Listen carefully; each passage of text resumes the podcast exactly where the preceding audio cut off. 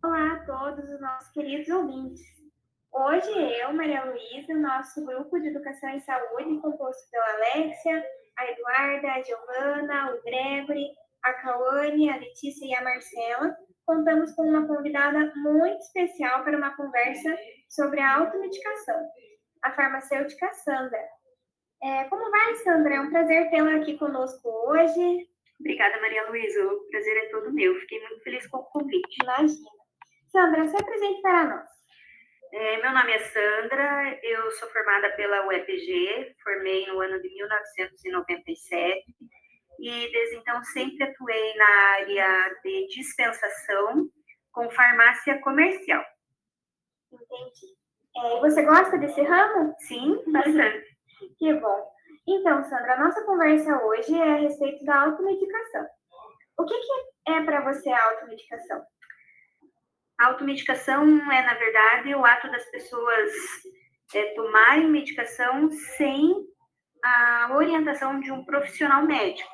Eles buscarem diretamente na farmácia o, o medicamento. Em unidades de saúde, né? Então, tá bom. E para você, o que seria é, considerado como benefício e malefício da automedicação? Como benefício seria a solução imediata, né? Às vezes é uma situação simples, onde já se resolve junto com o farmacêutico, ali mesmo na farmácia, uma dor de cabeça, uma irritação na garganta. Entendi.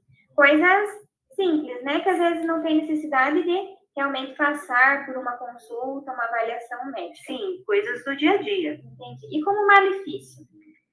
É, como malefício, ao meu ver, o principal é mascarar sintoma, né, um dos sintomas mais sérios. É, pode também vir a dificultar algum diagnóstico, é, interações medicamentosas, o uso abusivo de medicamentos. Em excesso, né? Bom, e para você, qual seria o maior responsável da automedicação? Você acredita que propagandas e redes sociais podem influenciar na, na busca por remédios?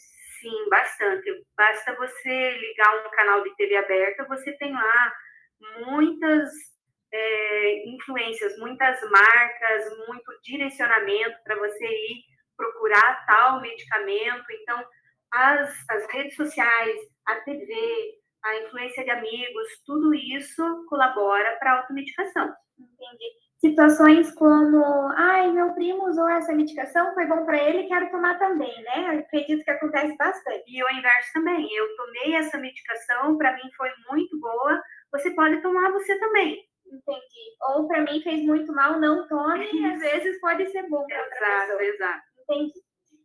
Quais são os medicamentos mais vendidos em prescrição médica? Os analgésicos, de pirona, paracetamol, e também os antiácidos. E os com, é, que precisam de retenção de receita, né? Os antibióticos e psicotrópicos. Existe muita procura? Existe bastante. Bastante antibiótico, bastante antidepressivo, bastante indutor de sono. É, e é muito importante também a gente reconhecer o risco, né, de se consumir antibióticos e antidepressivos de maneira errada é, tomar em excesso, as interações medicamentosas, os psicotrópicos é, do risco do vício, né, de você ficar dependente dessa medicação, né? Bom, e agora num contexto de pandemia, teve alguma alteração a respeito da automedicação? Como era o antes e o pós-Covid-19? Então, é, com a pandemia, a, a, minha maior observação no balcão de farmácia foi que aumentou bastante a procura por vitaminas imunoestimulantes, vitamina C, vitamina D, zinco. Entendi. E esses medicamentos utilizados para a Covid-19, né? A ivermectina, a azitromicina e hidroxicloroquina. Eles tiveram um aumento na, na busca também? Sim, teve bastante.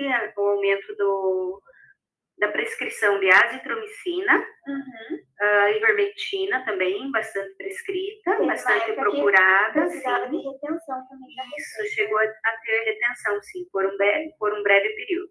Então, você, como profissional da saúde, acredita que, neste caso, a automedicação seja importante no quesito de suplementar o sistema imunológico, né? Assim, só a nível de estimulação de sistema imunológico, não a automedicação tratativa, né? A azitromicina, a hidroxicloroquina. De maneira não. demasiada, assim, né? Sim.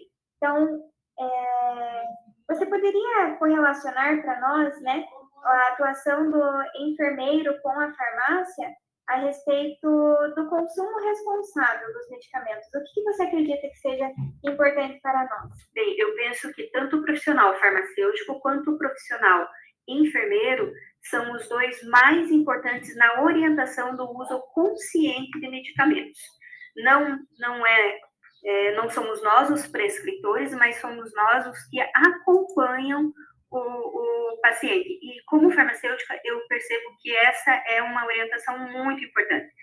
A pessoa sair da farmácia sabendo como que ela deve tomar, em que horas, é, se pode usar algum alimento ou não. E o, o, profissional da enfermagem também pode ajudar nesse sentido. Então, às vezes, o paciente né, se automedica e nós, da enfermagem, não temos esse conhecimento prévio das suas medicações e que pode resultar em casos graves, né? Então, podemos é, realizar através de palestras, juntamente com a farmácia, a importância do consumo consciente de medicamentos. Sim, né? sempre muito bem orientado. Então tá bom, Sandra. É um prazer para nós contar com você aqui hoje. Agradeço sua participação. Esperamos conversar mais em breve. Muito obrigada. Fiquei muito feliz com o convite.